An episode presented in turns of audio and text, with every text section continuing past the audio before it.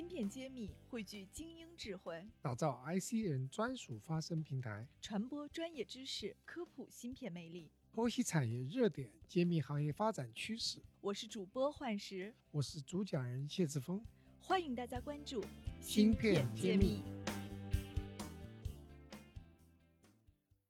欢迎大家收听芯片揭秘，我是主持人幻石。今天非常荣幸邀请到了上海空间推进研究所研究员。也是博士、硕士生导师杭关荣，杭主任或者叫您杭老师，来跟我们来聊聊这期节目。那杭老师呢，他主要的研究方向为空间电推进技术，现在也是上海空间推进研究所电推进事业部的副部长。那我想就是这样的一个身份，可能在我们芯片揭秘来说还是比较少见的，所以今天可能跟您聊的话题会很有意思，也很会出圈。那请杭老师您给我们介绍介绍你现在做的事情。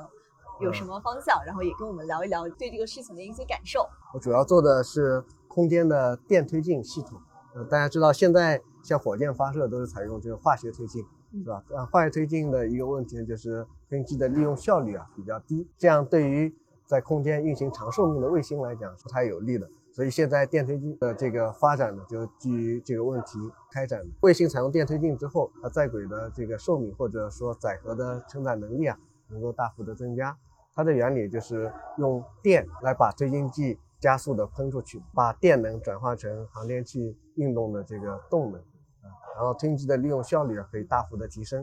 比如说五吨的这个 GEO 卫星，如果采用化学推进的话，这个燃料占比啊非常大。然后如果采用电推进的话，功能不变的情况下，使卫星的重量降低一半。但这个电推进呢，就比原来化学推进是要更复杂一些，里面一个就是。它要采用到更多的这个电子的设备，它因为要把航天器的电变成推力器能够工作的所需要的各种电，所以里面涉及到电力的变化啊。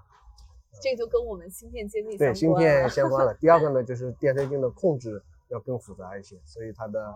控制的这些器件也都是相关的啊。对。我看您的这个背景上面有一条非常特别，说您是完成了国内首次霍尔电推进在轨飞行，填补了国内的空白，这个也获得了国防科学技术进步的二等奖。其实我对填补了空白这个事情不是很了解，所以您能给我们再解释解释，我们国家在这个电推进的发展的阶段是怎么样的，跟国外比起来有什么样的一个距离？我们电推进其实在钱学森前往回国之后就。开展，但那时候的投入很小。到八十年代的时候，有了一些成绩吧，研制出就国内首台用这个水银的这种离子推力器。但那时候因为整个航天的任务比较少，然后航天器的电能啊也比较小，不足以支持这个电推进。到两千年之后，才再一次的比较大一点的投入来开展这个电推进的研究。到二零一二年呢，国内首个。搭载霍尔和离子电推进的这个卫星成功发射，然后在轨进行了实验，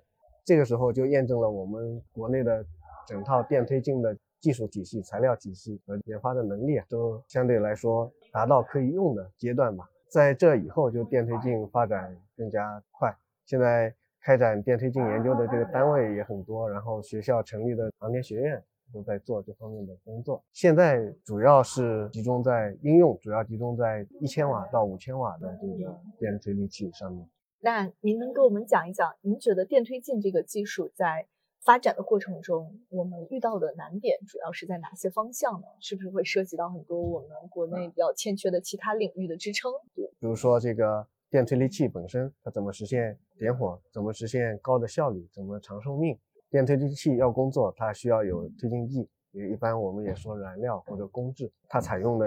也是比较特殊的推进剂，采用的比如说像氙气这种稀有气体，然后纯度也要求特别高。还有一个就是它工作的时候需要比较大的功率，相对于以前的这个卫星来讲，需要比较高的电压。这里面对电能的高效率、高电压的变化技术也是需要的。然后推进剂它。一般是储存在一个比较高压的气瓶里面，它要能够稳定的供应给电推力器的话，中间涉及到一个减压，还有一个微流量的控制。因为电推力器的流量差不多要在每秒钟几毫克到几微克这样的一个流量。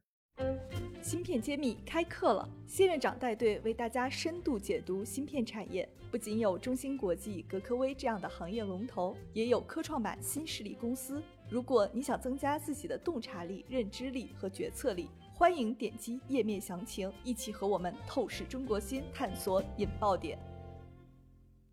感觉用了很多高的这个技术啊才能实现这个结果。对？还是一个相对比较复杂的一个系统。是的，你目前研究这个系统的过程中，有没有觉得我们现在半导体的一些影响啊，会对你们的这个往前推动会带来一些考虑或者是一些制约？目前还是有一定的制约的。比如说，我们研发的电推力器需要达到高的补充的话，像或离子推力器都是要用比较高的电压，能够来加速离子，才能实现比较高的补充。但高电压在地面上可能实现起来比较方便，但是到空间去的话，涉及到电力电子的抗辐照的这个器件，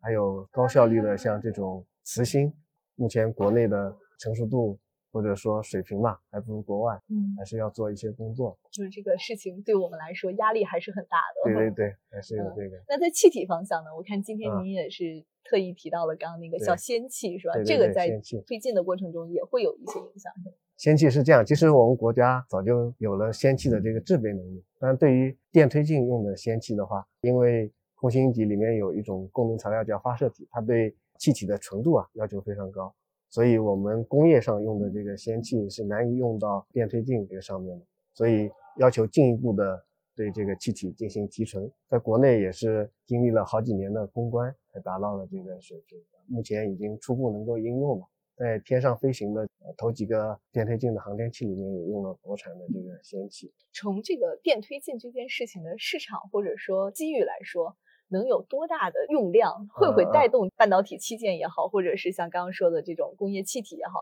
会带动他们的发展吗？因为您是代表用户的嘛，不知道你们的需求量会有多大？这个是我心里一直想问的一个问题。啊，这个需求嗯量其实现在是在处于一个快速增加的这样的一个阶段啊，因为我们国家的电推进才刚刚开始用嘛，然后目前的需求量可能还不多，呃，主要包括这几样啊，一个是电推进研发的时候这个需要的这个气体，还有做寿命考核，因为电推力器它工作的寿命达到几千到上万小时，按照航天的这个需求，需要在地面上做这个长寿命的实验，一般是一比一或者一比一点五的这种长寿命实验。比如说你的电推力器寿命是一万小时，我在地面上至少要考核一个一万小时，在评价它可靠性的话，可能要试验好几台的推力器。这样的话，在地面上的对于氙气的或者其他电推进用的经济的需求量会比较多。第二呢，就是在发射过程当中，航天器的装载，它需要装载这个氙气，充装呢也会有一定的这个损失。一般一颗 GEO 卫星做位置保持用的话，要一百到两百多公斤的这个氙气。嗯，这个好像还是很消耗性的。对对对，现在像星链就是国外走的比较快的、这个，埃隆·马斯克的这个这个计划，对，嗯。它用了克工制的就电推进系统，每一个卫星大概装十到二十公斤的客气啊，一个卫星装的不多，但是它上万颗，现在它宣布四万颗这个卫星，这个加起来的总量还是蛮多的。我们国家也有这样的一个链的计划，啊，国内也在做，相应也要布局这些事情。就是咱们也不会落下。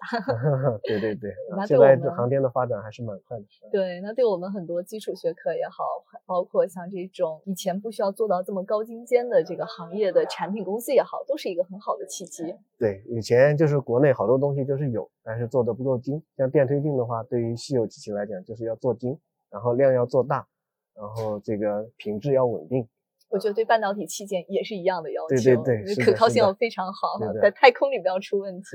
换起来好贵啊。是的，半导体制 备也要用到这些这个稀有气体，然后对我们应用来讲，可能量不大，但是它的难度比较大，因为跟咱们平时应用的这种工况应用的状态不太一样，在太空里，太空辐照啊、高低温的影响啊都比较大。嗯，然后而且电推进系统，呃，像这种长寿命的要工作到十五到二十年，你的半导体器件的一个可靠性、抗干扰的能力、高低温的工作能力，然后保持高性能的这种能力，都是要求比较高的。好的好的。如果您那边需要什么国产化的器件，我们非常愿意提供这样的机会，把我们国内的好的产品推送给你去。很愿意中国的这个航天也会有很是的，我棒们的发展。我们的目标就是国产化率要提高，然后最好是能够全都把控在我们的手里。当然，也欢迎国外的器件人这个使用，是吧？对，韩老师说的这个最后这个总结是太振奋人心了，谢谢您参与我们的分享，谢谢。啊，半导体全产业链的芯片企业库、投资机构库、产业园区库均已建成，用数据和专业搭建产业资源平台，促进人才、资本、资源的高效匹配与链接。欢迎关注公众号“芯片揭秘”，与我们取得联系。